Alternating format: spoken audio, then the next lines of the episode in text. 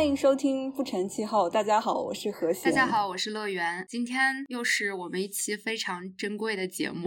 因为我们有幸请到了我和何贤都非常喜欢的 B 站的 UP 主。他叫一个袋子，我觉得我们的听众中应该有很多人都是他视频的粉丝，所以可能也不需要有太多的介绍。如果简单来说的话，他就是在 B 站还有 YouTube 分享一些他的可持续生活的理念和具体的践行的生活方式。我和何贤从去年关注到他，然后学到了很多东西，因为他在可持续方面做的努力应该是超过我们认识的很多人的。其实他还在豆瓣。创建了一个小组，叫“无痕生活可持续极简主义”。大家感兴趣的话，也可以去搜索一下。那就先让一个袋子给大家打个招呼吧。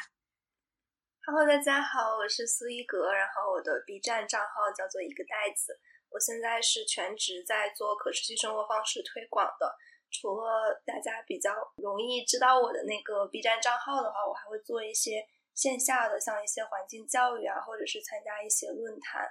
然后包括是去 lead 一些线下的手工 workshop 之类的，就是会有一些线下的工作。然后大家今天听这个播客可能会觉得我的声音有一点不太对劲，是因为我上个周就是在一个国际学校做了一整个周的这种环境教育的项目，然后一直在喊那些学生，所以嗓子有点哑。苏老师辛苦了。不过这一期其实有一点算我们的。非常古早的追星不成的系列，因为说真的，一个袋子是我在 B 站上关注的唯一一个和可持续相关的博主，然后他的视频就是非常的有意思，而且看完了让你觉得就是可持续生活不是一个非常让人觉得很困难的东西，反而是一个可以很优美，然后很好玩。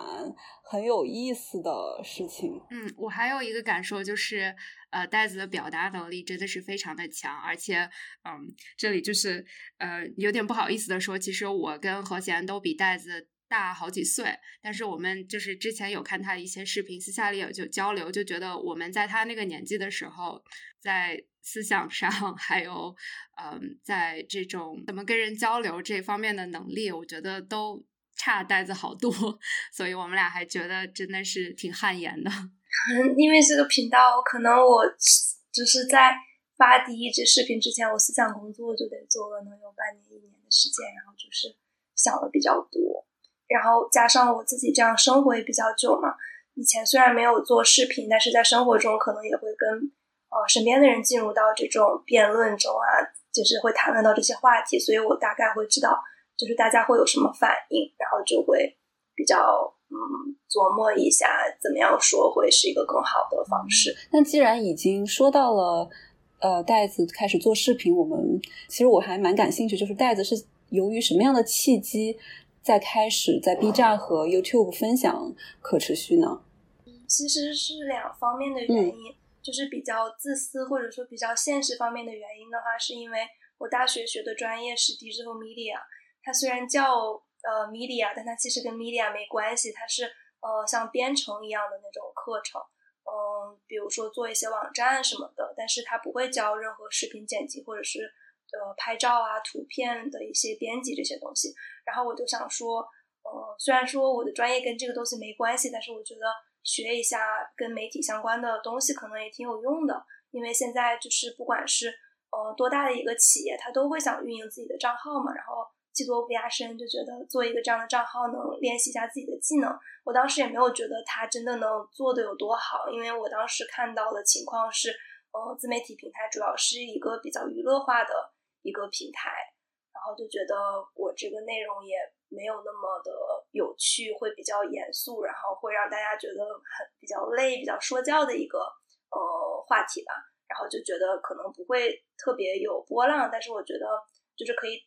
练习一下自己这方面的技能也挺好的，顺便就是宣宣传一下我自己很认认可的价值观嘛。然后另外一方面就是比较理想化的一个方面，就是因为，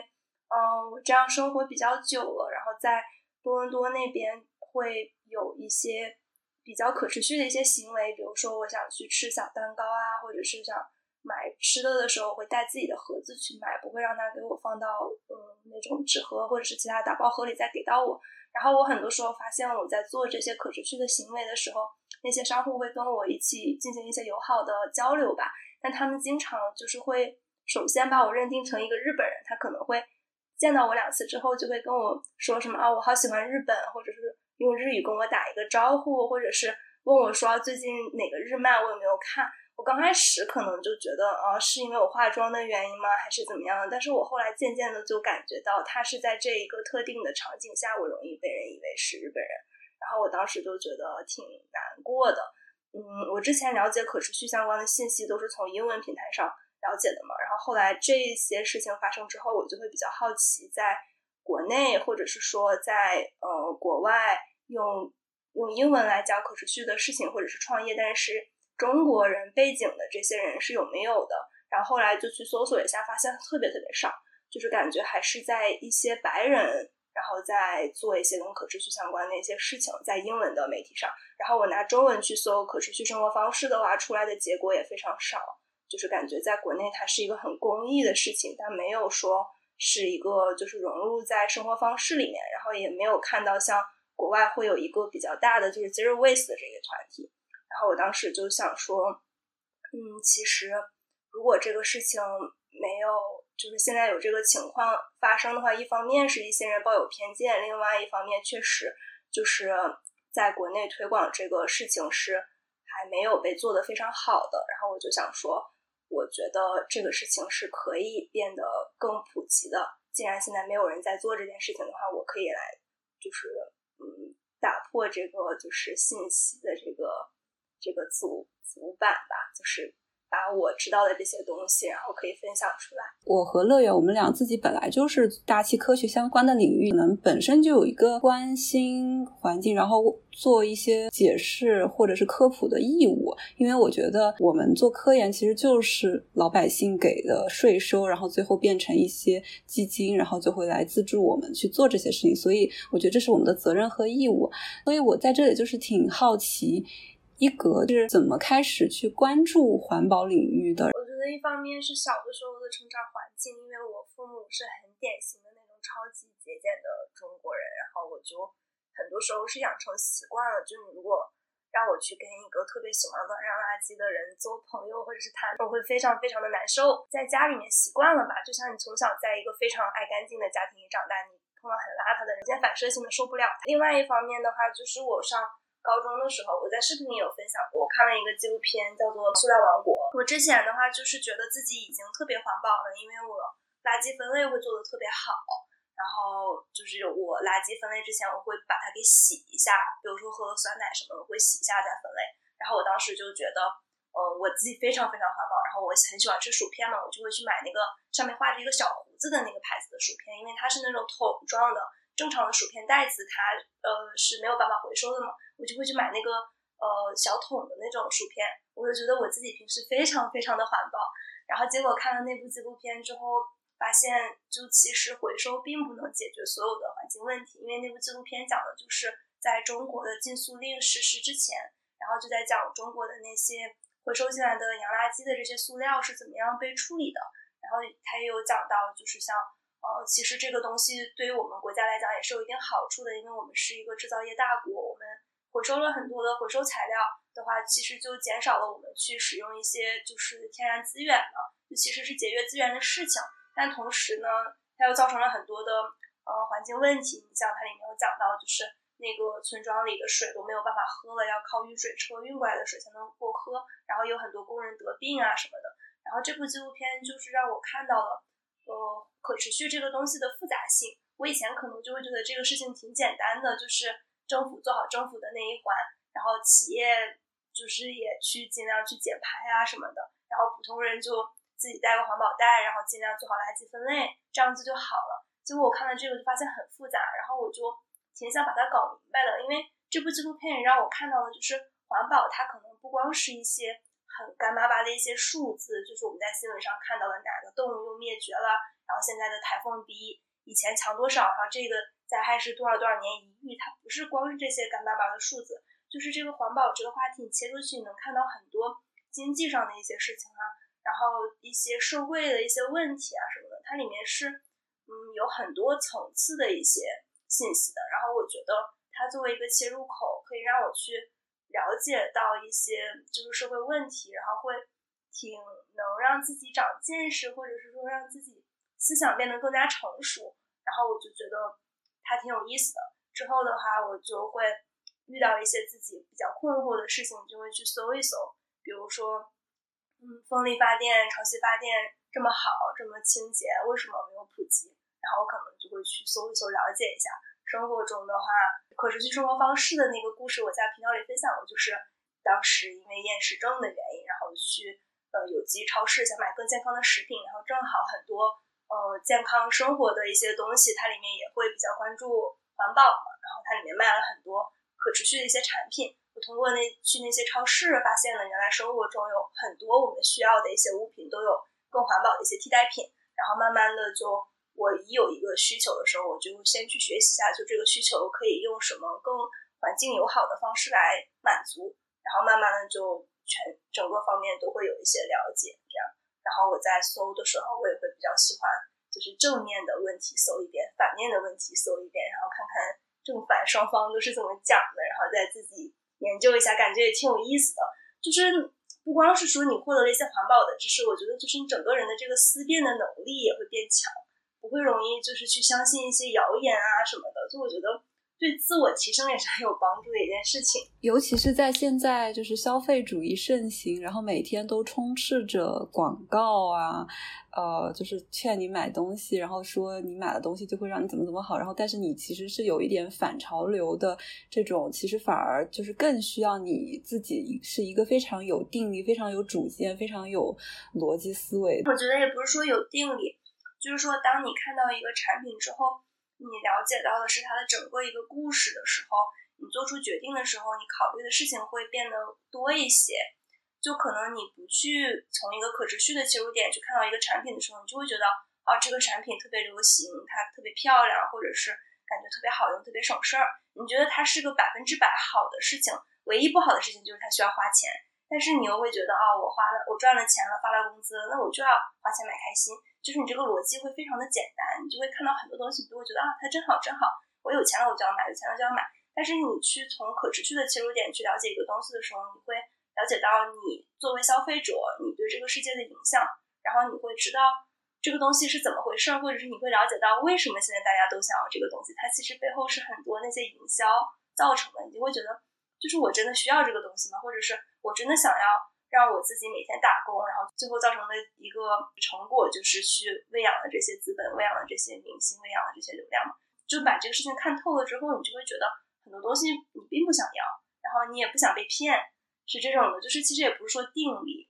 但是呃，我刚刚听你说，我觉得。我理解你的生活，不知道是不是这样。先有自己的一套价值观，然后你的行为，不管是消费行为或者是其他的生活行为，都是围绕着事先已经自己想好的那个价值体系里去生活。所以你这个人活着是不是太会被周围影响？就是因为你之前已经决定好你的价值体系是什么样的。其实我不太会用这样一个比较上帝视角的角度去看我到底一些想法是怎么回事儿。我只不过是觉得，就是我也没有说自己有一套理论，然后我觉得这样有点邪教，就好像我有一套理论，然后我发在 B 站上寻找我的信徒。我觉得不是这样的，我是觉得现在其实进入到现在这个阶段的话，很多时候就是会变得很奇怪。大家幸福感有的时候的来源是啊，我终于用空瓶了这个东西，我终于把我的囤货消灭掉了，啊，我断舍离了好多东西，我好爽啊。就其实我觉得现在已经到了一个阶段，大家开始发现了，就是他不需要那么多东西，东西变多了之后，多的是一些焦虑，然后少的是钱，然后并没有说多一些快乐，或者是很多人开始发现了，就是我这些东西囤在我的家里，其实我还在为我的这些物品去付着我的租金，很不值当。每一平米的房子都很贵的，我用了非常多的面积用来当仓库一样的存东西。我觉得很多人他心里面也是有这个想法的，然后只不过。我自己去，嗯，这样子比较就是这样子生活一段时间，然后也过得比较舒适的时候，我做了这个把这个话讲出来的人，然后可能很多人就觉得啊，其实我也是这么想的，然后大家可能就觉得就是这样是一个，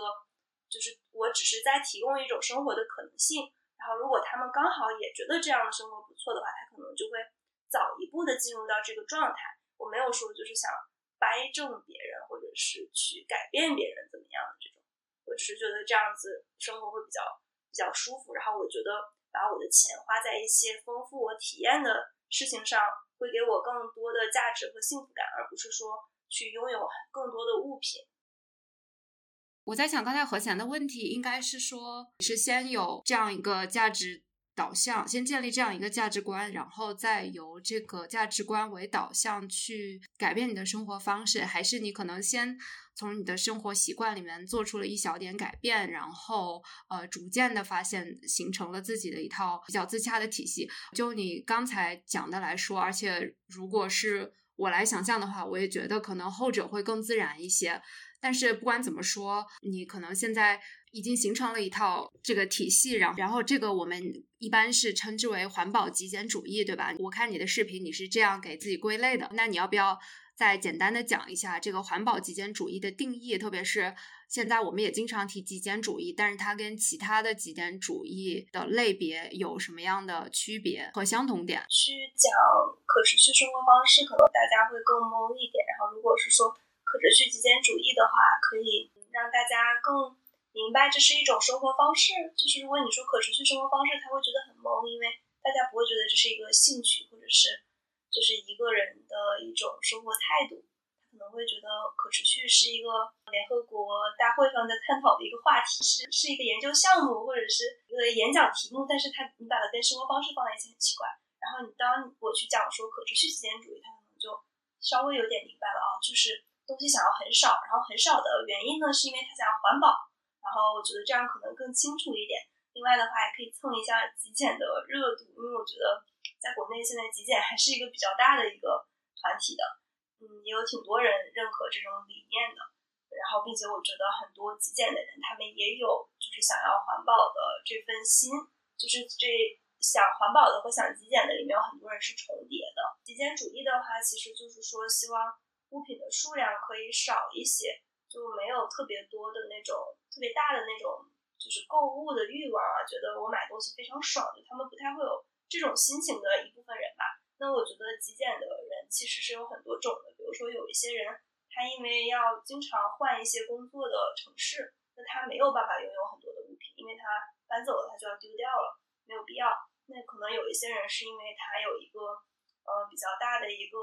呃，就是想存钱的这样一个目标，所以他要控制自己不要买那么多。那也有人是属于强迫症类型的，就比如说有些人，就是朋友落在他家的一个什么东西，他说了，他下次就会来拿走，但是他看见这个东西他就烦，看见这个东西就会烦，他就是看着就是这个东西在他家里他就难受的不行了。那他这就属于是那种，这就是属于那种强迫症类型的。那可持续极简主义的话，其实就是说我希望东西少的原因是因为。我想要就是更可持续一点，因为更多的物品的话就会浪费更多的资源，就这样一个初衷。刚刚这个其实就是说为什么是可持续极简主义。另外的话，其实我觉得可持续生活方式跟极简是没有办法分开的。就是如果你特别能购买可持续标签的产品的话，其实这种也不算可持续，因为你过度消费了。就其实可持续最核心的还是应该是我们的那个 3R 原则，就是先要是 reduce，然后再谈其他的。所以我觉得本身可持续这件事儿，它就跟极简其实是呃撇不开关系的。特别是就是我记得有个动画片儿，那个呃裸熊，然后它里面有一集就是那几个裸熊就疯狂的去买环保袋，因为他觉得环保袋现在非常流行，然后就买了。然后那这种也是属于一个。环保的行为，这个环保袋的事情，我们可能等一下还会提到。那既然说到可持续极简主义了，我们可以讲一下。虽然不知道这一期节目我跟何贤这个拖延症什么时候能剪出来，但是我们录制的时间是十一月初。然后本月的，对于很多人来说，本月的一大主题就是双十一，呃，是一个嗯。大家在进行大量消费的时间，所以我们觉得做这一期节目真的是非常有意义。然后我们想想要联系一格的一个初衷，也是因为他在他的 B 站上，呃，虽然有很多不同主题的视频，对我启发最大的是一些他不再拥有或购买的物品，以及这些物品它的替代方法的视频。就是我通过看他的视频种了很多草，当然也拔了一些草。所以我觉得这个主题放在今天来做一期节目是非常合适的。然后呃，希望能够把它的内容呃和他的经验分享给我们更多的听众，然后大家都可以尝试。入门一下这个可持续极简主义，我觉得主要是看自己的一些需求。嗯，有一些人其实是属于环保强迫症啦，比如说他拆开一个快递，里面有很多的填充泡泡，他会觉得很难受，就是很有罪恶感。他不光是觉得啊，这个东西我要拆开很很累，或者这个东西我要扔掉很累，他是真的看到了这些就是东西，他会觉得很心疼。然后包括是有的时候买收到一些礼品呢，也是这样的。就是他用不到，但是别人已经送给他了，他觉得就是很愧疚。如果他的需求是这种，就是他是已经有一些环境焦虑的话，那我觉得解决方式可能就是，比如说，嗯，像我的话，我尽量会减少我的网购次数，我不会完全不网购，因为确实做不到，很多东西确实需要在网上买，不然很难找到。但是我会需要东西的时候，我会先在饿了么上搜一下，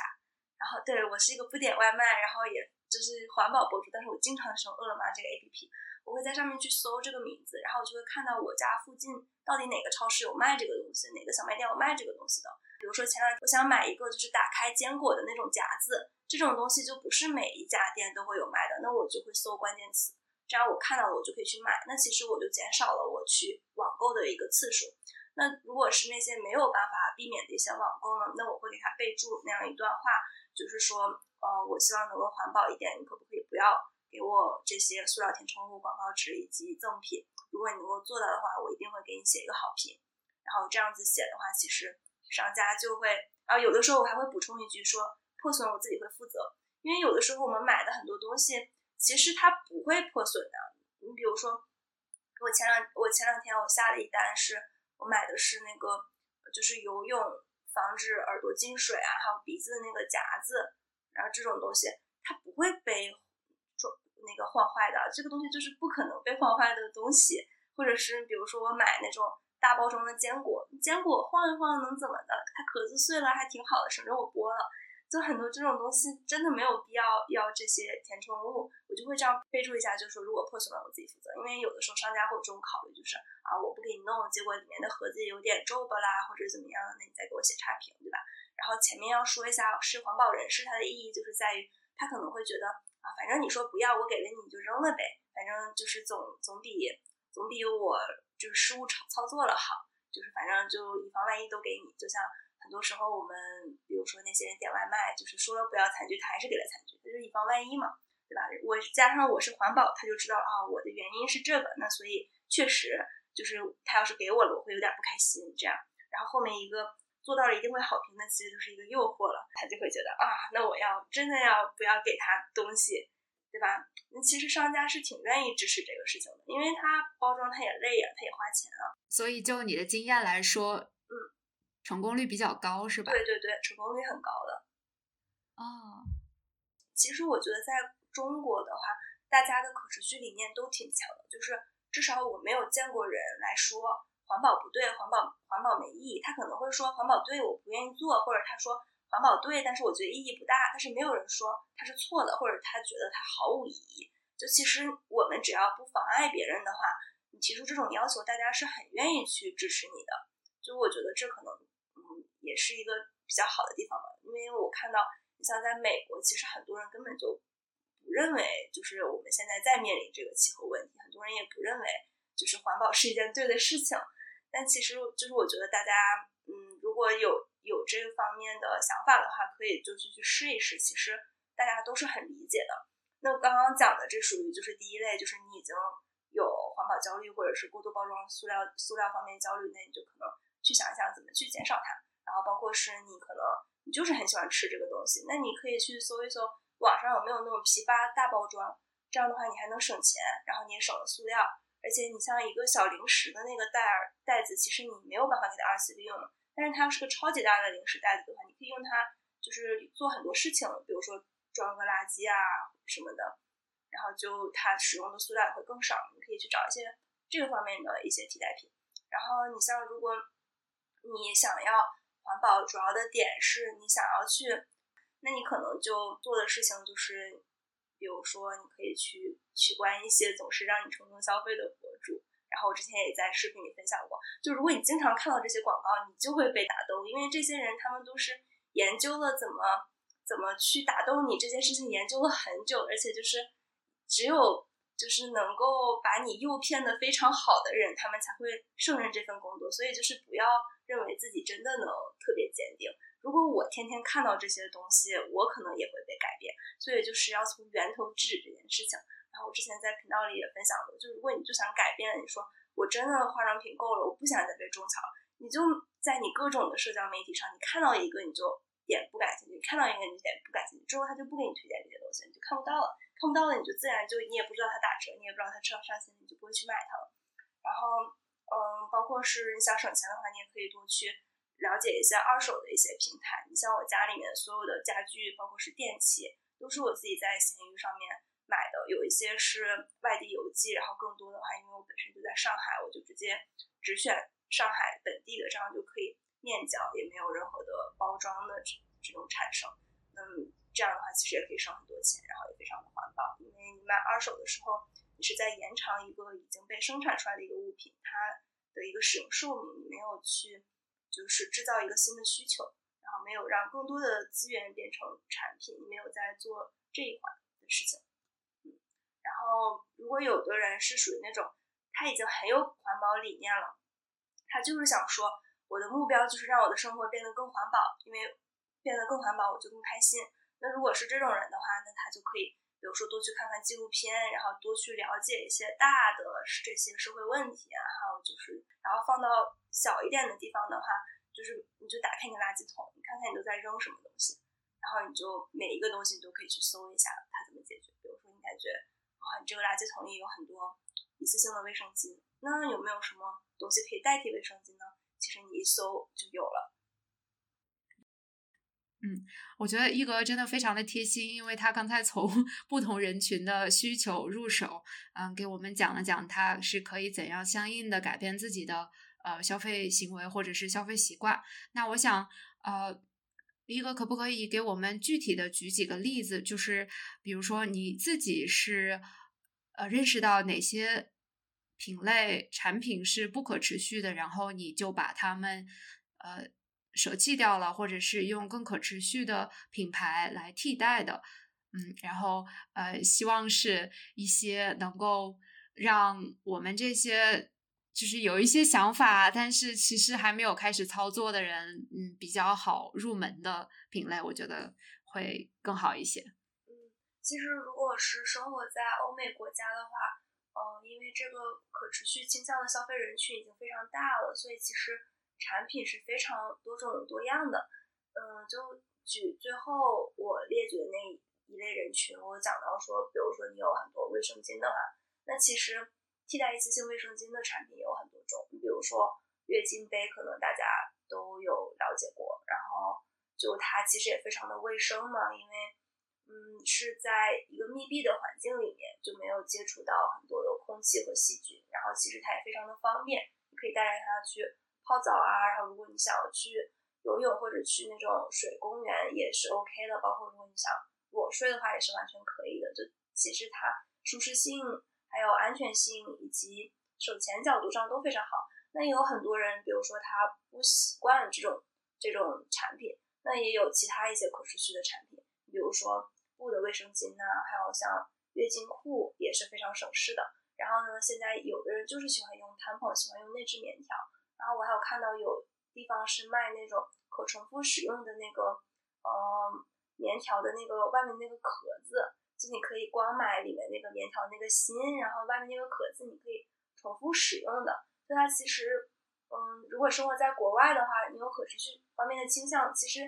很多事情都可以给你解决。再比如说像那个刮毛刀，很多人会觉得如果直接用那种金属的话，刮毛刀里面旋开是一个小刀片的那种，那虽然确实价格也蛮便宜的，就是你如果经常刮体毛的话，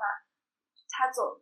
到最后肯定是会比一次性的便宜，然后也长得也非常有质感，因为它不是那种塑料的嘛，它是全金属的，看着也非常就是高级，摆在洗手间里很有很有档次。然后大家会觉得这个价格 OK，长相还 OK，但是有的人就会觉得啊，它只有一面刀片，不像说正常的那种刮毛刀，很多片的刀片，它会更能够就是适适应我们想刮毛部位的一些起伏吧，就刮得更顺畅。他会觉得这个东西用的没那么好。那其实也有，就是专门就是为这些人设计的那种环保的刮毛刀，它是可以在里面插多片刀片的那种。就其实我觉得，如果在国外生活的话，只要你有这方面的需求，你去搜，其实什么东西都是有的，非常的方便。然后在国内的话，其实嗯也有一些相比国外来讲更好的一些环保的点。比如说我在加拿大的时候，我真的是不能戒掉打车这件事情。我觉得不可能。比如说，我要去超市买很多东西，如果我没有同学住在附近的同学能带我一起去大超市的话，我肯定是自己坐公交车去，然后打车回来的，因为实在是太沉了，我实在是拎不动。然后在国内的话，其实就太方便了，就是超市什么的很近就有，然后有需求的时候你先去买就可以了。然后你买一些当地种植的蔬菜水果啊，也非常方便，不像加拿大一整你买一个东西就是墨西哥进口的。然后包括国内的公共交通也更方便，然后，然后就，嗯，其实这方面就挺好的。包括就是一些比较土特产类型的一些环保好物，国内会便宜很多。你比如说在上海的话，你就可以秋天你去捡捡那个无患子，用来洗衣服。加拿大的话根本就没有这个东西，你可能你像环保的洗衣服的话，你要么就像我视频里那样自己 DIY，或者是你就要去。超市里面去买那种比较可持续的一些成分和包装的这些洗护用品，在国内你就可以去那边去捡。然后包括国内还有个很神奇的东西叫茶籽粉，然后也是一个纯天然的一个清洁的一个用品。再有就是你像丝瓜瓤，丝瓜瓤在加拿大如果你想买那么一节的话可贵了，得六七刀，对，六七刀也就三四十人民币那么一小节丝瓜瓤。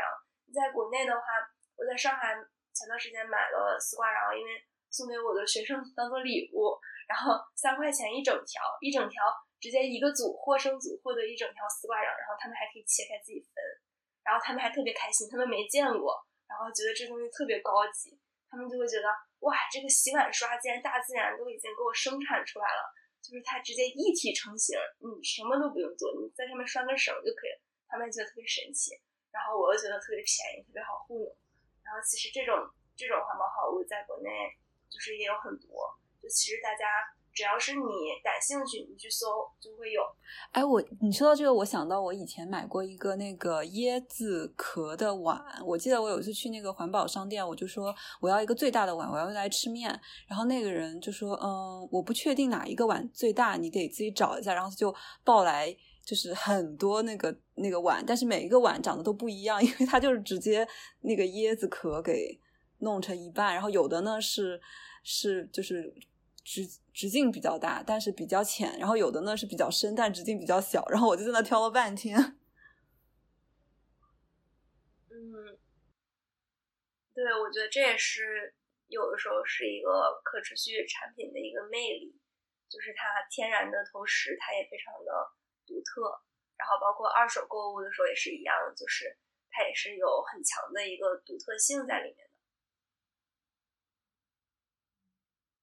哦，我有两个，就是针对刚才袋子介绍的品类，然后我其实是因为是我自己非常感兴趣的，然后我想问一下，啊，一个是你说到 safety razor，因为我看你节目说到好几次了，然后我还蛮种草这个的，但是比如说我自己用刮毛刀，然后我就会觉得，我之前是用电动的，后来就发现。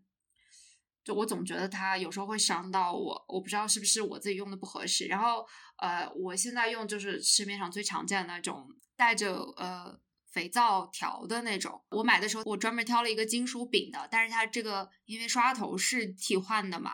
呃呃刀头是替换的，包括就是两边的这个皂条，呃，所以那个部分是塑料的。然后我就觉得也确实有一点多。就是你觉得 Safety Razor 它不带呃这个肥皂条的话？它是能够达到差不多的效果，就也是比较安全的，是不会太伤到自己，是吗？其实你用的时候，你要先用呃肥皂，或者是如果你用沐浴液的话，就是你要先把你的腿给它涂上，这样的话它就会更顺滑，而且你会更直观的看到哪块刮了，哪块没刮，因为没刮的地方它没有那个白色的那种泡沫一样的地方嘛。就其实这样的话就就可以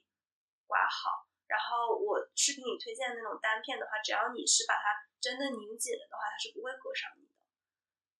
只不过就是那种多片型的，它就是会像正常的这种一次性的，嗯，刮毛刀一样，它那个头是会摆动的，所以它。呃，会更快一些用起来，嗯，然后你说到那个刀头的问题的话，在国外，嗯，这种，呃，就是 blade 这个刀片是可以回收的，就像一些 TerraCycle 的回收点啊什么的，它会回收这些东西，然后回收过来之后再做新的刀头，或者是就把它当做金属来回收。但其实正常的回收系统也不收这些刀片，因为就是比较危险嘛。然后我自己其实，嗯，我自己其实现在开始不不用这个东西了，因为就很突然。其实距离我上一个推荐它的视频没有很久，但是我就是突然有一天觉得自己不想要再刮体毛了，因为我就是突然意识到一件事情，就是我以前刮体毛是因为我知道，就是如果我不刮，然后比如说腋毛就很明显了，被看到了会觉得很尴尬。然后我是因为我知道我自己会因为这件事情尴尬，所以我觉得我需要刮体毛。但是后来突然意识到，就是其实我只是说尴尬，但是我并不觉得就是女性的体毛是丑的。然后我现在就觉得说，既然我没有觉得它丑的话，那我为什么要把它给就是去掉，就是去隐藏一些特征？然后而且就其实很多人也知道，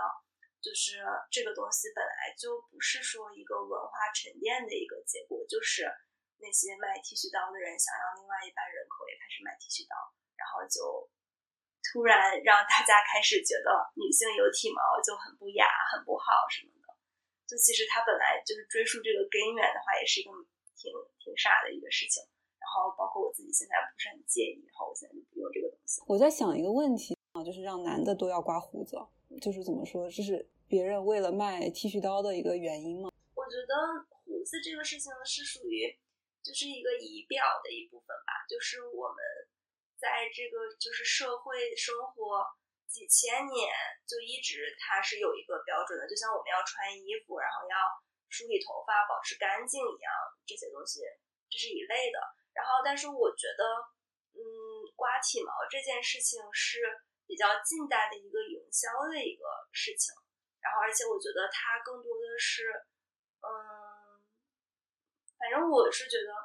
它跟性别会有一定的挂钩，因为这个东西是男性也有，女性也有，然后男性露出来就会觉得很正常，女性露出来就觉得不正常，所以它跟性别挂钩会更强。不像胡子，就是女性有胡子，女性也会想剃的，然后男性有胡子不好，男性也不想剃，这是一个就是。呃，跟腋毛不太一样。嗯，就是说，其实男的也不是说都要刮，但是他要把它弄得比较整齐，就也有那种留胡子的，但是就是像头发一样的，但是体毛是对。其实，其实你说到体毛，我还蛮有就是共鸣，也不是共鸣吧，就是我之前有一个蛮有意思的体验，我上本科的时候吧，然后我就突然就就。就想，我就就特别对女权主义非常感兴趣。然后我有一天就跟我一个罗马尼亚的朋友说，我说我是女权主义。然后他就说你不是，我说我是。然后他又说你不是。然后然后他就问我，他说你刮不刮体毛？然后我说我不刮。然后他说啊，他说他就说他他觉得我。一定是刮体毛，然后一定不是女权主义。实际上我不刮体毛，但并不是因为我意识到，就是我知我有那个概念，而是因为我自己就没有关，就是首先我本来就没有长很多体毛，然后也就就好像一直都没有那个需要，没想过。反正对，这也是很多人一个误区，他就觉得你一定要非常的中性，然后非常的不打扮，然后你才能算是一个女权主义。但其实这是另外一种性别。就其实是说，男性想化妆，他也也可以漂亮的化妆；想穿高跟鞋，他也可以去穿高跟鞋。只是说，就是把它变成一个个人个人喜好，而不是一个性别该怎么样就是怎么样。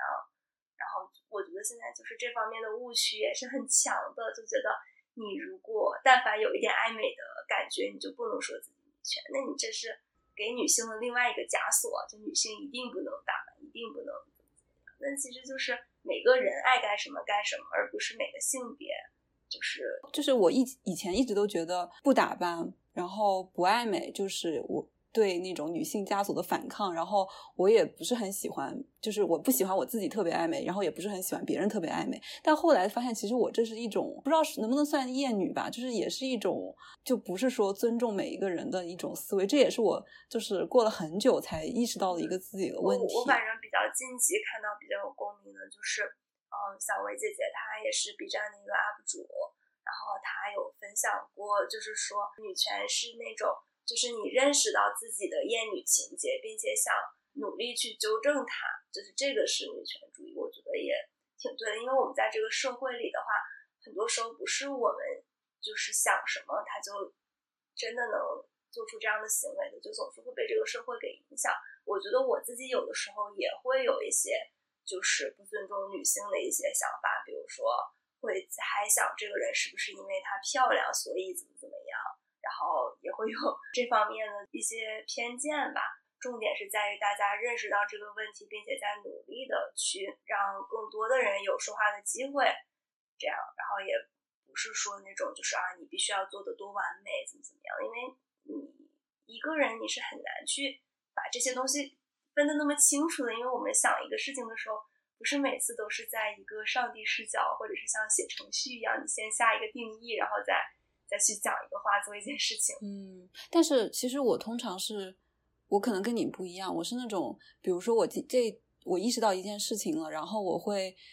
先就是做一些在网上搜或者怎么样看书怎么样，然后就把这个理论研究一下，然后如果我认可它是我的就是人生体，就是我自己的那种人生哲学里的一份子，然后我就就会。以后的行为就是尽量的去往这个靠拢，就是这样听起来是是不是有点机器人，就不太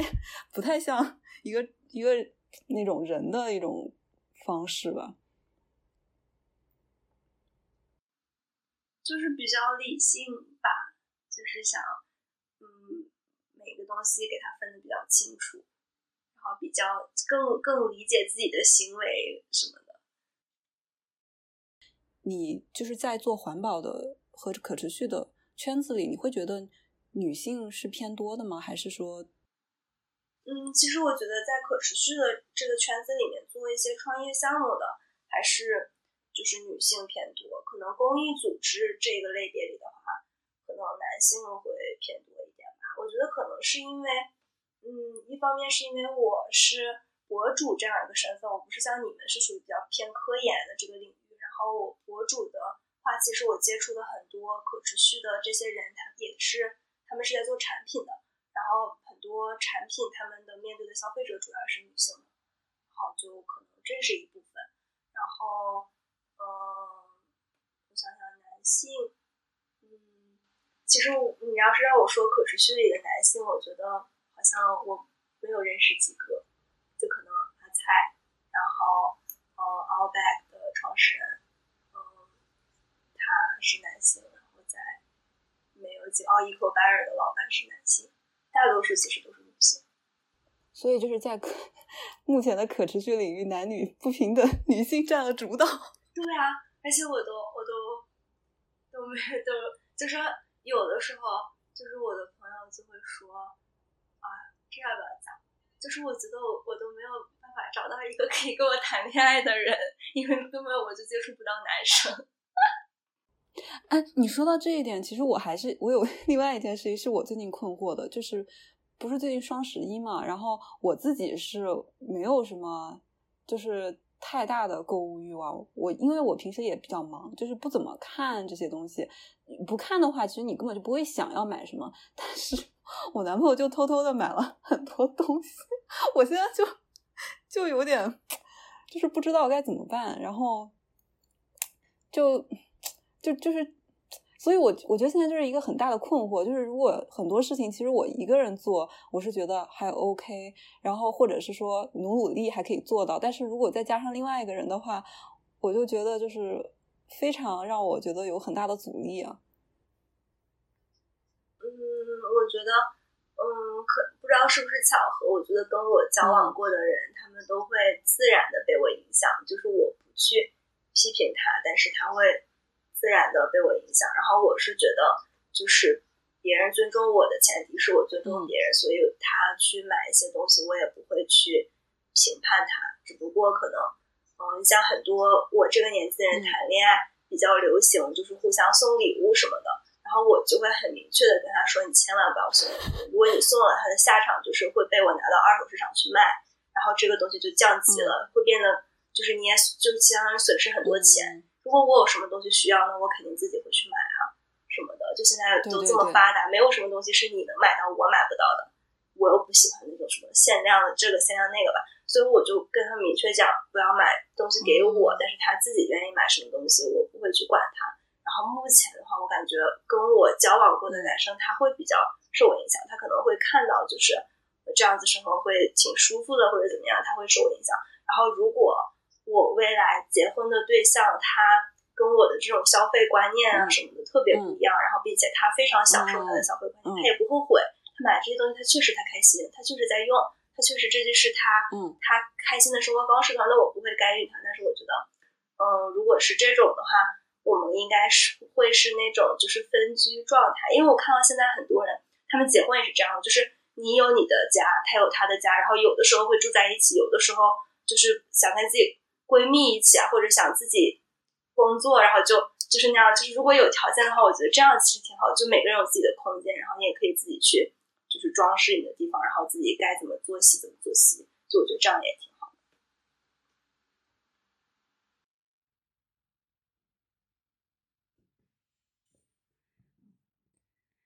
我觉得呃挺喜欢。呃，一格的这个思路就是他完全不会去说说教，嗯，然后可能就是嗯，会就是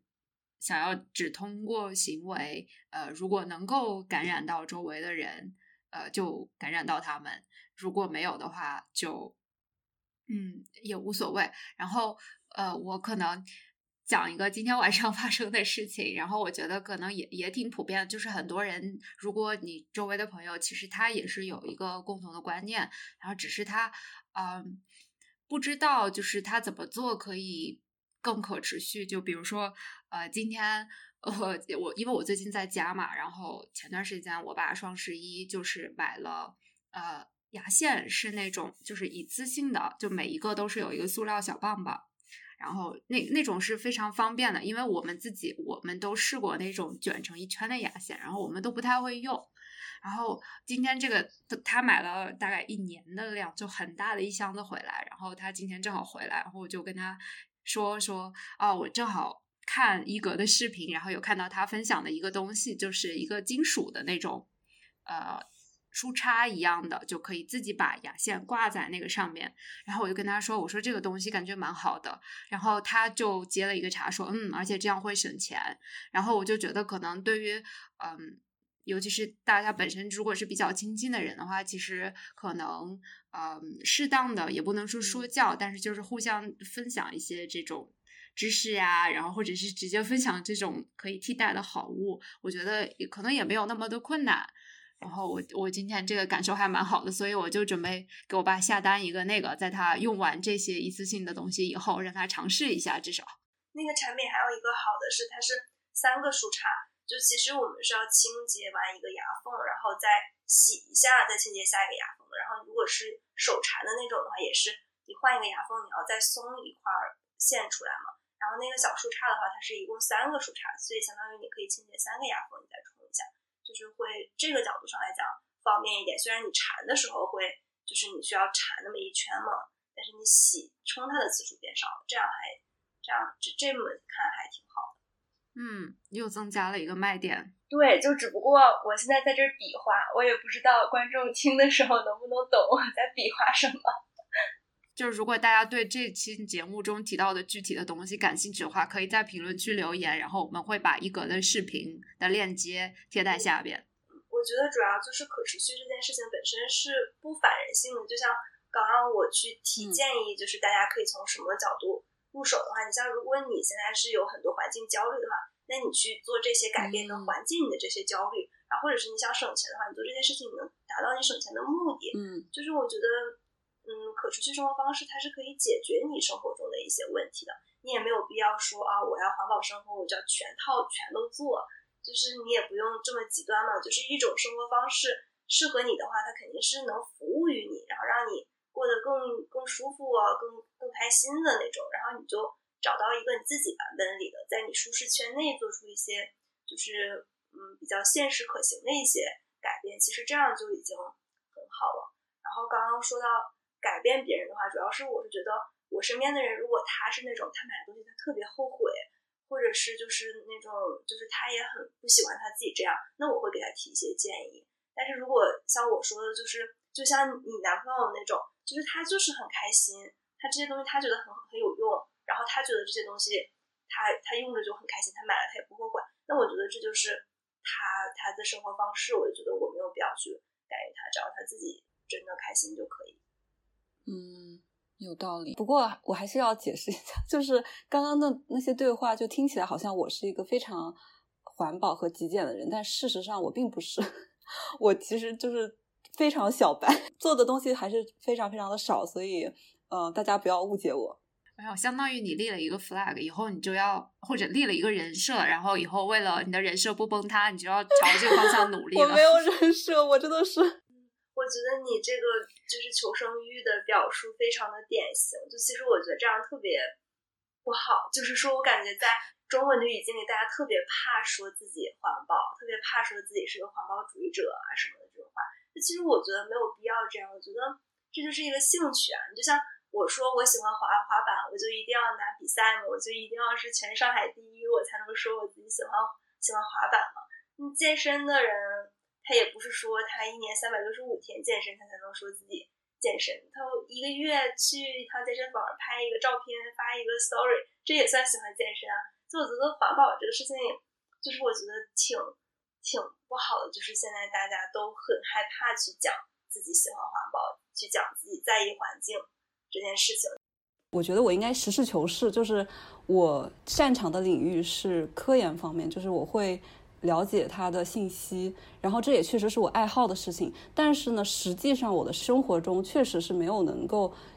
可可能说是没有精力，或者是说，也可能是我自己的借口，就是没有能做到像大部分就是真正的可持续的个人生活一样的。那种程度，而且以前我记得和乐园有算过那个自己个人的那个 carbon footprint，也确实是挺高的，所以我不能够说就是在这里自诩我是一个就是不高的人，就是这是我的事实，不是说我否认我对环保的热爱和对科研的热爱和以及就是想要在这方面做出贡献的一个就是的心吧。但是其实我嗯。还蛮能够就是理解刚才一格说的那一点，或者我就挺有共鸣的，就是大家在很多时候好像，嗯，是一个就是在这个舆论空间里，对于环保人士好像有非常高的期待或者是苛求，然后一旦啊他觉得你哪一个环节不是很环保，不是很可持续的话，他就会把整个人或者是你宣扬的这一套理念，他就觉得你。你就是一个 faker，或者是就是你你不是你所说的那样。而且我觉得其实不仅仅是环保，可能在我们的身在这个领域，所以对这个感受很深。其实我有时候觉得这甚至都是整个中文就是用语习惯的一个问题，就是或者是中国人的说话 生存的方式、交往的方式，就会啊，首先是自谦。然后就会觉得说，那这个事情我可能，如果我做到八分了，我可能只说五分。然后还有就包括真的，我有时候觉得就是语言的事情，就比如说我举一个例子，我不知道恰当不恰当，但是是我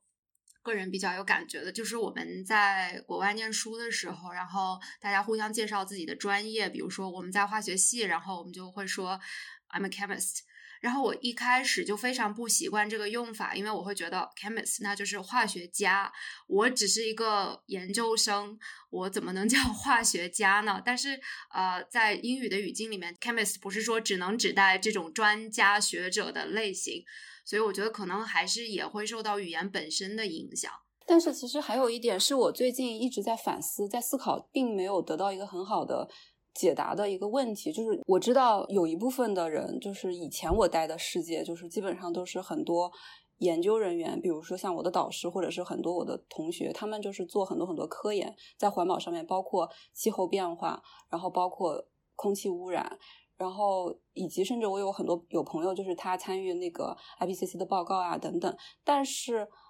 你要说他们的生活有多么环保呢？其实也不一定。然后而另外一部分人呢，他们是自己生活环保的。所以我有时候就是在想，就是如果只做科研而不去。过上环保的生活的这些人，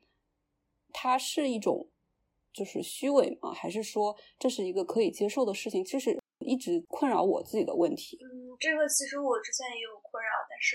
我突然就想通了，就像整容医生不一定自己会整容一样，就是我觉得你的专长和你你喜欢的东西不一定是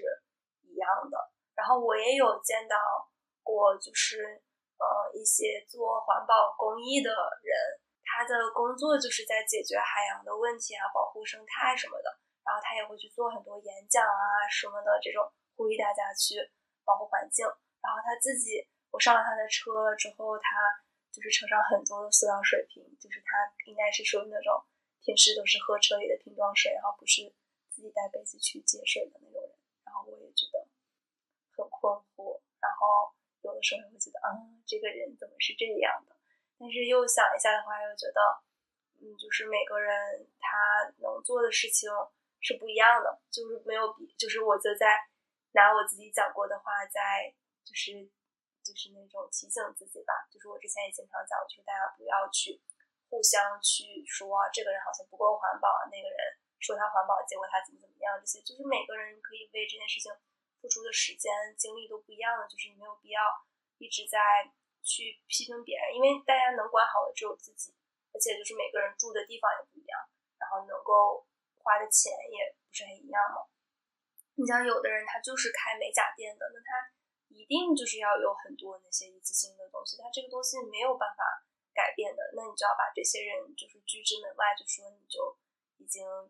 被判定成污染人，然后绝对不能做一些可持续的行为嘛，然后也就没有必要这样，嗯，然后包括很多人他可能没有办法去消费一些环保的呃一些品牌的衣服吧，然后他自己又不能很能接受二手的东西，那他就去买 H&M，那我觉得也很正常，只不过他可能接触到可持续理念之后，他不把它当做一个快时尚的一个产品，他去嗯比较珍惜的穿。然后选择的时候也尽量选择一些就是质量稍微好一点的呃快时尚的单品，我觉得这样其实也很好。然后那个环保公益人的话，他可能也有他的原因没有带自己的水杯，比如说他有洁癖，他觉得外面灌的水不一定非常干净啊什么的。然后我觉得就是，不要带着批判的眼光去看世界。虽然我有的时候也会带着批判的眼光去看世界，比如说觉得啊这个人。这个这个人假环保，倒是我现在不太会这样了。然后，但是我会觉得这个企业假环保，那个企业假环保这种。不过我觉得不太一样，就是你你评判人的人不人不环保是不好的，因为我们要就是欢迎更多的人去愿意去讨论环保，然后愿意去尝试环保。然后，但是批判批判企业其实是有作用的，我觉得就是本来企业就需要你批判它，它才能够。改进，而且企企业是不会被被我们伤心的，他只会觉得自己做的不够好，他需要更好，他不会觉得他太难过了，怎么怎么样的。就是我觉得批判一下企业还是挺好，然后大家也可以把这种批判人的力量花在批判企业上，这样能够带来实质性的改变。批判人人生气了，跟你断绝断绝友情了，或者是他生气了，一怒之下表示我以后再也不要环保了。就是会有一些可能会有一些不好的后果，但是批判企业的话就没有。啊，我觉得你说的非常好，就是对于人，我尤其是其实如果大家都至少认同环保、可持续这个理念的人，我们应该更多的关注我们的共同点，然后就是忽略一些我们之间的分歧，这样才能就是尽可能的凝聚更多的人，然后来做成这件事情。那既然说到就是你会批判一些。呃，不环保的企业。然后我注意到你之前视频也经常会提到，就是有一些所谓的可持续的产品，你觉得是并不那么可持续的。那你可不可以在这个方面再呃给大家分享一些？嗯，其实那个视频我做了之后挺后悔的，因为，嗯，怎么说呢？就是我其实最卷我自己就是真实的讲，我觉得最假环保的事情就是，呃，比如说一个品牌或者是一个活动，他想做一个可持续的这种 campaign，然后他就送环保袋，你买什么东西送环保袋，或者是你去关注一个什么东西就送环保袋。因为我视频也讲过嘛，就是其实，呃，帆布袋它其实背后的。碳排放是很高的，而且就是可不可持续，也不光是看它能不能降解，你也要看它消耗了多少资源这些问题。如果说环保袋就是消耗的资源又少，然后又能降解，那为什么大家不买东西直接用环保袋就是送给你？他为什么要用塑料袋？那肯定是塑料袋节约资源呗，只是说它不能降解而已。嗯，一个是这个送环保袋，这个是我平心而论真的是觉得很不环保的一个行为，但是经常在发生。还有就是参加一个活动送你一个。T 恤它可以是有纪念的，有的时候呢它是回收塑料做的，比如说塑料瓶子做的一个纪念 T，这种也是我比较受不了的。然后另外一个的话就是过度的去宣传它这个东西是可降解的塑料，因为现在确实市面上我们看到的这些可降解塑料，它们也不是大家思想中的那种，大家认为的那种可降解，就是大家会认为可降解塑料是你埋到土里它就能没，或者是怎么样，就是它是能直接消失掉的。但其实可降解塑料就是一般都是属于那种，就是它没的会快一点，正常几百年没，它可能几十年没，但是它没了之后呢，它也只是说变小了，也不是消失了，它只是更快的变成了一些更小的一些碎片，然后或者是你像 PLA、PPAT 的那种塑料可降解塑料，它可以降解，但是你要在工业最非条件下降解，就是你要一定的湿度和温度才能降解，而且。你得把它单独和和其他塑料分出来，但实际上现在我们塑料它没时间给你分开，这是可降解塑料，那是不可降解塑料，它哪有时间每个塑料袋拿出来，然后看一看这上面是啥啥啥塑料，就是它其实没有办法被降解，所以我就觉得有一些品牌它过度的，比如说喜茶，然后就那个路过它就能看到它很大的一个屏幕在那上写着，就是它这个是吸管是可降解塑料，然后用哪一块是可降解塑料。也是不太能说得了，但是其实我自己内心很纠结，就是要不要去讲一些什么东西是假环保，什么东西假环保这件事情，因为我觉得就是它其实是真的，没错，然后这些数据也是真的，这些研究也是真的，这些东西确实没有大家想象那么环保，但是同时我觉得它很伤人心的，就可能有很多人他就觉得啊，我要开始环保一下啦，就我要支持一下，结果人家支持一下，然后你说啊，其实你在做一件。不对的事情，就像，嗯，你已经满心欢喜的买了一个东西，然后一个人来跟你说啊，这个东西其实怎么怎么样，怎么怎么样不好，更好的是啥？这个不值什么的，就很打击人的那种，就是这个信息。而且，其实很多时候这个东西它其实是有意义的。我记得有一个，就是呃，这个跟这个例子有点相似，但又不完全一样。我记得之前有一个粉丝。给我评论就在说，就是他第一次看到一个就是像网红一样的人，然后是做可持续的。他说他之前看到的一些比较像网红形象的人做可持续，他觉得特别假。他就给我举个例子，他说之前卡戴珊，然后就直播还是怎么样，就说他现在讨厌塑料，他环保，然后他把他家里的所有那些容器都变成了金属和玻璃的，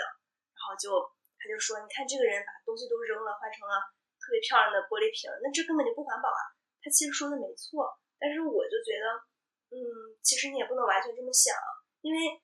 就是会看卡戴珊直播的人，跟会看我视频的人不是一批人。那些人可能就适合以这种方式让他就是初步的了解可持续，初步的去了解哦，玻璃和玻璃和金属其实比塑料的更环保，然后而且让他觉得哦，这些玻璃的东西我这样一直这样装着挺好看的，挺适合我拍 Instagram 啊，这还觉得挺环保这个事儿还挺上档次，挺好的。就可能对于他的他，就是我们每个人做不一样的不一样一环的事情，就可能他能接触到的那些人，他这种就是最好的一个方式。要是你让让那帮人去看我的视频，你看哈，这个人不用厕纸啊，这个人这个人不用护肤品，他可能就受不了，他可能就反而就是这不是一个对宣传这波人来讲最好的一个环保的方式。就我现在就开始就觉得，就是我也很纠结，我到底要不要去讲一些。这种很复杂的事情，因为会打击人的信息，会会让人觉得环保这件事情好复杂、好累。就是你让我去少一个塑料袋儿，我已经得天天脑子里不断的提醒自己这件事，提醒这件事情，然后赶紧在就是我下单去买东西的时候，赶紧把这句话说出来啊，不要袋子。就他觉得这已经是一个一个自己已经很费心的事情了。你现在又告诉我说啊，可降解塑料又分这个这个这个这个要怎么降解，那个要怎么降解啊？什么东西到底有哪个塑料更环保呢？就他会觉得很累，会觉得很烦。然后就是我觉得。这个东西也是我现在比较困惑的一点，特别是你像我是做视频的，你说我要是写一本书，那我可以前面先给大家鼓励好了，然后让大家就是哇这个东西真美好，然后我要来了解，然后后面再告诉这个东西很复杂，让大家就是有那种学习数学的那种感觉。就是但是我是做视频的，面向的是普通人，就我觉得嗯还就是挺纠结的，要不要讲这个？其实我觉得一格刚刚说的困惑，可以跟刚刚他给我解答的那个困惑有一点关联，就是每一个人对环保的切入点是不一样的。比如说，对一格来说，他觉得他做的这些事情是让他开心的，同时又能环保，这个对他来说并不是一种麻烦的事情。但是其他的人，他们不一定觉得每天就是不用塑料是一件。简单的事情，那么他其实还是可以从其他的方面来入手，然后或者是像我这样，我可能就是在行为上面肯定不是，就是不如一格他这么做的这么好，但是我也在慢慢的 从科研的方面来做自己能做的一些贡献吧。就我觉得环保这件事情，就特别是我做视频，我如果把它做的特别知识性，可能。嗯，不是那么好，就是它达到的效果，也不是说让更多人愿意去去环保，或者让更多人觉得这件事情对这件事情有不一样的看法。就我觉得讲这个事情可能没有那么大的意义去展露这这一部分的内容，它会让大家觉得很多人会觉得这个事情很复杂，就不那么适合短视频这个平台。而且还有一个问题就是，在国内的这个环境下，就是可持续方面的这个认证其实是很缺乏的。就你去跟他讲说，哦，其实玻璃也没有那么的环保，金属其实也没有那么的环保，因为玻璃回收其实也挺复杂的，然后制造也有很多问题。然后金属的话，那你还要去开矿什么的，对吧？就是你去跟他讲这些很复杂的事情，同时你也没给他一个很好的一个解决方案。就是我觉得这个也是我现在觉得我可能不太会做这个题材的一个方式。可能我还是更多的去告诉大家的一点是放在就是。一个每个物品都有它背后的这个就是环境代价，然后去鼓励大家就是去真的去照着那个虽然原则，就是尽量去尽量先做到少，然后再看看能不能就是重复利用，然后再看它可不可回收这些事情，这个是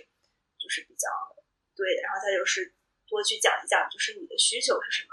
然后你喜欢什么产品，然后就是让鼓励大家去找到就是真正适合自己的东西，能一直用下去的，而不是说。你就一定要用竹子牙刷，你就不能用电动牙刷，这种感觉。其实你刚才讲的就是卡戴珊的例子，对我还蛮有启发的，因为你有讲到说他就是一个在一个 declutter 的行动中，把把嗯，就是排除了自己所有的塑料制品，然后你说可能这个是更适合他的视频的受众的一种方法，这个。然后你说到你的受众跟他的受众应该是不一样的，其实这个我就可以说，我们为什么呃在视频中还是可以讲这些东西，比如说呃，因为你刚才提到了可降解塑料这个。东西了嘛？然后其实，呃，我们理解你，你想要提它的概念，你有提到它是一个比较复杂的事情。然后比如说，嗯，有不同种类的可降解塑料，然后没有一种其实是可以在就是一般常见的环境中迅速的降解的，都需要有严格的这个降解条件。呃，包括我们平常这个说的这种可生物降解的材料，其实我觉得这个一个很关键的内容就是说。呃，普通消费者如果他没有这方面的知识的话，他是没有办法区别这种常见的我我们说的呃，比如说生物可降解，然后可以堆肥降解，呃，还有就是这种生物基塑料，因为生物基塑料就只是说它是采用了全部或者是甚至只要是部分就是植物材料制作的嘛，但是完全不代表它它可以降解。然后包括堆肥降解，你刚才也提到就是。其实大部分是要在工业堆肥条件下才可以的嘛，然后家庭堆肥其实是呃比较少数的。然后包括其实我们也可以补充一下，我我们国家现在。嗯，虽然就是我们生活的有生活中产生的垃圾中，就是有机的垃圾是占很高的比重，但是实际上，比如说，呃，我们国家现在的堆肥处理能力应该是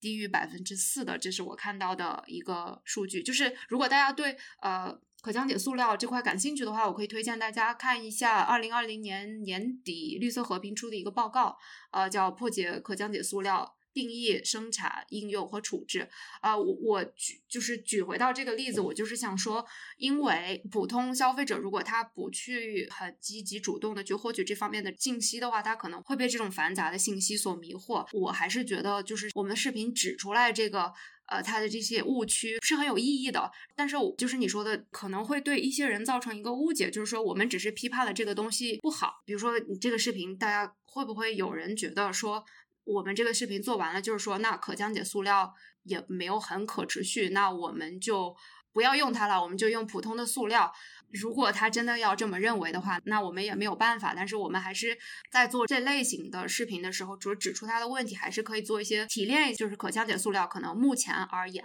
没有我们想的那么可持续。那对于普通人来说，其实不管是什么材料，不管是不是可降解的塑料，最好的行为方式都是说减少它的用量，然后。呃，就是 reduce，然后延长它的使用寿命，然后不是所有的东西我都要拿一个袋子啊把它包起来，或者买什么东西我都需要一个单独的袋子。这样，我觉得，嗯，我是想就是重重新讲这个例子，我还是觉得，嗯，是有意义的。就是虽然可能会引起一定的误解，但是就是你说的每个人的受众不一样，你还是可以影响到你想要影响的人的。对，但是我觉得就是视频的话，它就。不像写书，就是你写到第二章的时候，你是默认大家读过第一章。就我觉得在谈论这种就是假环保或者是比较深的这种东西，就比较难写那个脚本。就是你要让大家 get 到，就是你是在做一个比较科普性的东西，你但是你没有在评判人，或就是反正我觉得就是你很难去找到这个立足点。前两天收到那我那支视频，收到了一个新评论，还让我。介意了挺久的，因为我那个视频里面除了讲到可降解塑料这个东西之外，我也有讲到，就是有一些环保产品它会有点过度包装，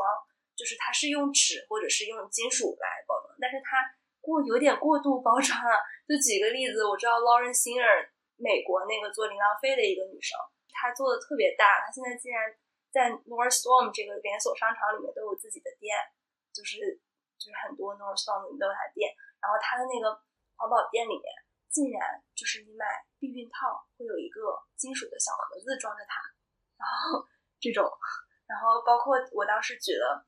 例例子是一个国内的例子，是藏区的一个，嗯呃当地的人手工做的那种牦牛的那个那种唇膏，然后其实就是资资助了当地的当地就业的这种嘛，也是属于边缘人群赋能的这一方面，其实就是是很好的，就是。讲到社会的可持续这种东西就很好了，然后但是他就有点过度包装，我觉得我就讲到这个事情，然后结果有一个人就在说说就是人家农民辛苦做的东西，然后我在这边把人家说的一文不值，就是他觉得我特别不善良。我觉得这个评论好恶意呀，但是我就觉得他能讲出这个话，就说明他也是在意就是这些就是边缘人群的，然后他也觉得。就是这个，他也是会愿意去支持一个，就是有关注到这些人的一个产品的。就我觉得他就比较误解我了吧，或者是我觉得这也代表了一些人的一些看法，我就会比较介意一点。其实我小一点的时候，完全想不到我会去做自媒体，因为我从小就特别受不了误解。就小的时候看电视剧。就是女生高中、初中的时候看电视剧都喜欢看言情剧，我都会提前搜好这个剧虐不虐，我就受不了那种虐的，就是被误解、被误会，然后过了很多年，然后就错过了或者我最受不了这种东西。但是你做博主的话，你就一定要去接受，就是你一个话出来会被解读成千奇百怪的样子，然后就是你只能就是你要接受很多事与愿违的事情，然后反正就是。今就是我们在讨论今天聊什么，一聊到贾环把，我脑子里就会蹦出来这个人他说的这个话。然后那个视频发出来也取关也挺多的，我记得可能我抨击到了一些他们喜欢的产品。不过确实，你说到就是做视频这个，嗯，这一特定的这个媒体形式。呃，因为我跟何贤是做博客，而且我们的体量跟你比是非常非常的小，我们连你的十分之一都没有，所以确实在这方面我们可能缺缺少一些经验。但是我觉得这不正是说明需要还是需要更多的人去分享这些信息吗？就是如果是因为别人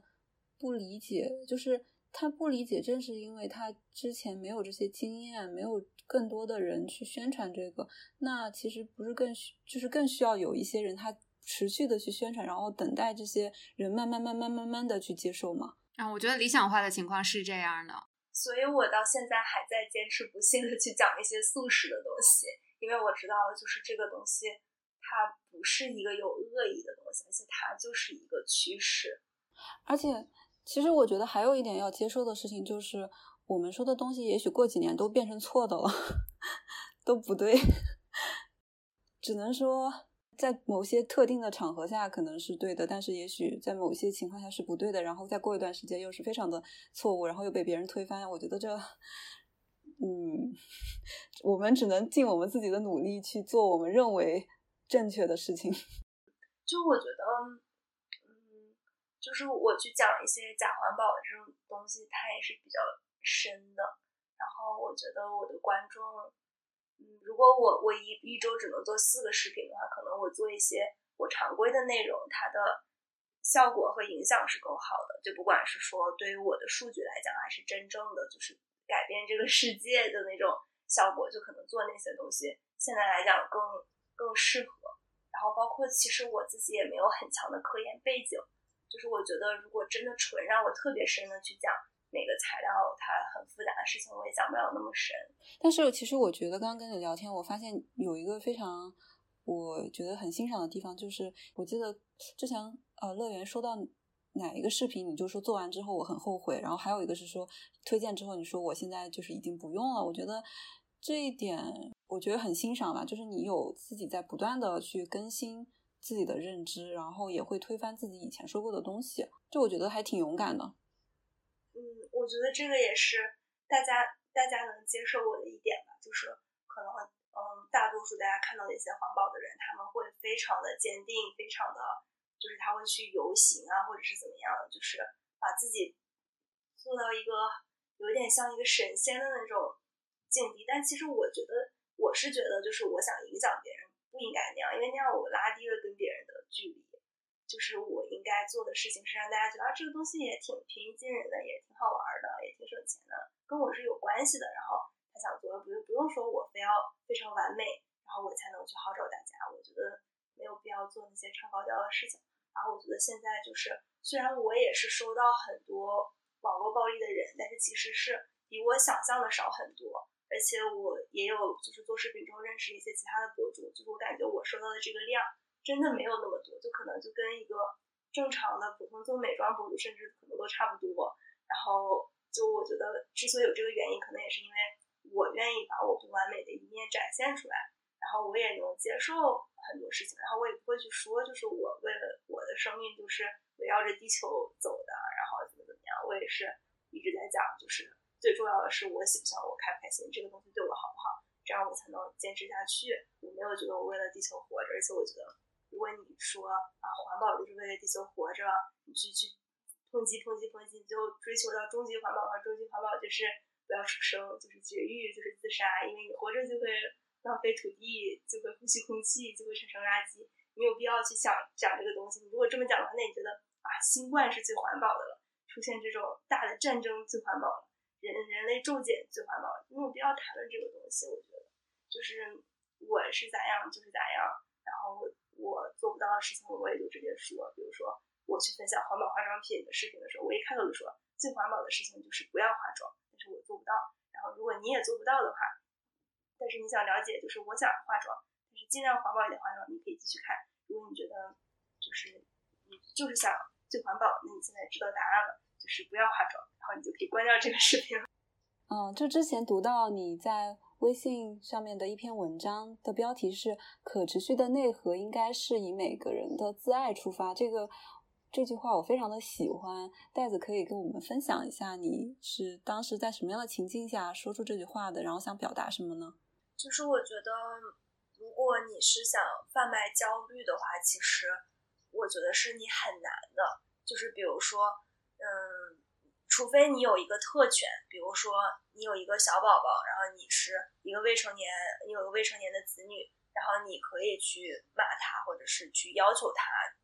干什么事情，或者是你在一个公立学校，老师他可以去逼你做什么事情。但是我觉得。就是环保这个事情，我现在也是在做一种倡导嘛。我没有办法靠这种就是给别人施压或者给别人制造焦虑这件事情来让别人去做事情，因为就是摆脱我这个焦虑太容易了。他直接把我的视频关掉就好了，然后甚至是他可以就是看到一个人讲环保，他就点不喜欢；看到一个人讲环保，他就点不喜欢，然后他就直接把这些信息屏蔽掉了。所以就是我觉得，如果你想让大家引发共鸣的方法，就是找到让大家爱自己和爱地球之间的平衡。因为我觉得从很宏观的角度来看的话，就是我们现在去探讨可持续、去讲环保，其实也是自爱。就是我在之前视频里也讲的，我就现在我们已经发现了，就是如果你去破坏一个森林，你再把这个森林造回来，需要耗费更多的成本，你去把水污染了，你再把它给回到能喝的那个水平，花太多的钱了。所以现在在谈论这个怎么样去大大局上去做一些可持续的事情嘛。然后我有讲到，就是说。嗯，现在就是国家之间也有很多这种竞争嘛，因为这个就是未来发展，就是未来经济的发展就要建立在能够把这个产业链做可持续、比较环保的基础上，所以这就是以后一个很大的竞争单元，谁先把这个技术做好了，他就可以去做一些技术的输出。就像以前工业革命的时候，他这个机器做的很强，他就把人工比下去了，他就赢了。就我觉得这个东西大局上来讲，它根本上就是为了我们人类自己。就经常你去听一些环保的演讲，他也会说，就是地球不需要人类拯救，然后地球一直都会在那，我们需要拯救的是我们自己。其实也是一样的道理。然后我觉得回归到个人的可持续行为也是，它一定不能是反人性的，不然的话，那我又不是一个皇帝或者是别人的家长，就我没有办法管得了别人的，我只能是说，就是去找到这些。嗯让大家去换一个角度去看环保这件事情。你像吃一些应季的食品，吃一些天然的一些食品，那你省掉的不光是塑料，不光是说碳排放这些东西，你也就是吃到了更天然、更健康的一些东西。你没有吃那些添加剂，就可能我要更多的去讲这些事情，才能够引发大家的共鸣，然后让更多的人加入进来。就我觉得，就是还是那句话，就是我觉得。就是没有必要把这个标准定很高，然后让少数的人他才能够配说自己环保。这样的话，你培养出几个很极端的环保，他们带来的改变是很小的。你不如就是把它变得很平民，然后让大家都在舒适圈内去做出一点小的改变。这样我觉得影响力是更大的。然后这个就是就是为什么我觉得可持续的内核应该是从自爱出发。就是我是属于有点环保强迫症的那种。就有一些东西，我也承认它麻烦。你比如说，你用重复使用的产品，得洗它，它确实是麻烦。但是我有强迫症了，我相比之下，你让我那个过两天就得倒一些垃圾，然后倒很多那种垃圾，我看着更难受。我就是有这方面强迫症，但是很多人没有我这个强迫症。那你怎么想让这些人环保？你就是得让他知道这个事情其实有对他有很多好处。我觉得就就只有这个方法。嗯，对，所以我其实之前你也有反复提到，就是比如说，有的人他如果不环保，其实他心里是有负担的。比如说，他就会想到他不环保会产生的影响，其实对他自己的身体也是不好的。让那么这些人去做环保的事情的话，其实是也是为了让自己活得更加开心。然后包括像你为什么呃去做这些事情，也是为了让自己活得。更自洽、更开心，可以这么理解吗？我觉得我做这个事情是因为这是我的兴趣，就是我能够得到一些正向的反馈，而且除了它是我的兴趣能带给我快乐之外，它也可以降低我的生活成本，然后可以让我生活有更多的一些有趣的一些一些点在里面。然后这是我做这件事情的原因。然后你刚刚讲到。嗯不太环保的人，他可能会因为一些环保的东西对自己身体健康有好处而去选择做这部分，这个是确实的。然后包括你像现在一个环保有机的护肤品啊，包括是环保的，比如说家具涂料什么的，刷墙的这些东西，大家非常的接受，因为这些东西就是很直观的，这个东西环保对自然好，对你好，你俩是深度绑定的。但是其他很多东西就是这个线儿太远了，比如说物种灭绝这种事情，大家就不会觉得啊，我这个外卖盒导致了很远的地方一个小动物窒息了，然后很多很多人的致了很多小动物窒息了，最后导致这个物种灭绝，他不会想这么远，然后他甚至也不会觉得海里的那些垃圾那些，他觉得哎呀，这个海怎么这样了？这太脏了，太恶心了！哎呀，自然怎么这样？他不会觉得跟他平时用的一个东西有关，就很多时候大家没有这种联系。但是，呃，这也是回到了可以去讲另外一个话题了，就是说，其实很多时候大家现在不环保，也是因为大家跟自然失去了联系。就是如果，就是我认识一些户外运动的一些人，他们都特别环保，就是不一定做成我这个样，但他们非常支持这些理念，他们力所能及的都愿意去做一些环保的一些事情，因为他们见识到美好的自然环境是什么样子的，他也很想去保护这些自然环境。就我们有些人就是离这些太远了，而且本身环保就是这个事情，或者是说污染这个事情就不是那么公平的。就是，嗯，那些比较底层的人，他们制造了很少的垃圾，消耗了很少的资源，但是在承担着这些环境后果。然后他们想去环保也没有用。你说那些嗯廉价的工人，他们想去环保，他们也没有这个选择权，他只能就是在那些很危险的干那些很危险的那些工作，然后承担这些。后果，然后能做出改变的，就是没有看到这些事情。我觉得今天我们就是在过去的这个谈话中反复提到的一点，真的是非常重要。就是，嗯，我们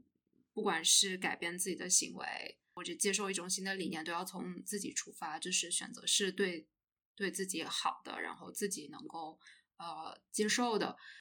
你说的很对，就是这，这就是最核心的一点。就是感觉很多人不做环保这件事，很多人。很多人不做环保这件事情的原因是他首先就说了自己做不到那么完美，自己做不到什么什么。你没必要先给自己下这个预判。你去健身，你今天说你想健身，你想减肥，那你就一定要成超模吗？你也不会这样啊。你觉得它好，你就去试试呗，做成啥样就是啥样呗。我说我环保，那就代表着我一辈子不坐飞机，不怎么样。你说你戒糖，就代表你一辈子不吃大米饭，然后冰棍一口不吃吗？就是你没有必要把事情想这么这么极端啊。那你考不了第一名的人就不学习了，对吧？对，又又回到就是我们可能经常在社交媒体上看到的，就是对这种呃环保或者可持续理念的人，然后有一种非常高的要求，然后会用非常苛刻的眼光去衡量他们。然后，因为一格真的是做的非常的好，然后一格刚才也提到了别的。呃，B 站的可持续生活方式的博主，希望就是有越来越多这样的人。我还有一个感受，就是我们每个人可能擅长的领域都不一样。就是你去休息的时候，我跟何贤还在交流，就是我们俩对你一个特别强烈的感受，而且是我们俩就是非常羡慕的点吧，就是你非常明白自己的定位，然后自己的受众。然后你你将来的这个发展趋势，我们俩当时的一个感受吧，就是说，因为我们现在做这个还是一个非常就是自由生长、非常随意的这么一个状态。但是如果我们想要呃继续把这个嗯持续的做下去，然后让它也有一个持续的不能说增长吧，但是就是一个成长的这么一个趋势，因为增长不增长可能也不好说。但是我们就是需要知道。呃，我们的定位，我们擅长什么，然后我们适合什么，然后我就有想到，其实刚才何贤在就是谈话中间有提到说，他反思他虽然做这个播客，然后他是大气科学的呃学生，但是他呃觉得他的生活行为不是很环保。那我想到的可能就是，那我们擅长的部分可能是就是把一些我们读到的这种科学的内容，呃，用一些比较。平易近人的、比较生动的方式给大家转述出来啊！但是，嗯，这个就是一个人有一个人的任务，然后他也能找到就是他的观众、他的听众，嗯，这一点对我来说也是很有启发的。嗯，上次打电话也有跟你们聊到，就我觉得你们的这个背景，然后还有能力，就很适合去做一些学校相关的合作，就去设计一些短期的一些课程啊这种。我们也会有有机会，应该再好好的想一下。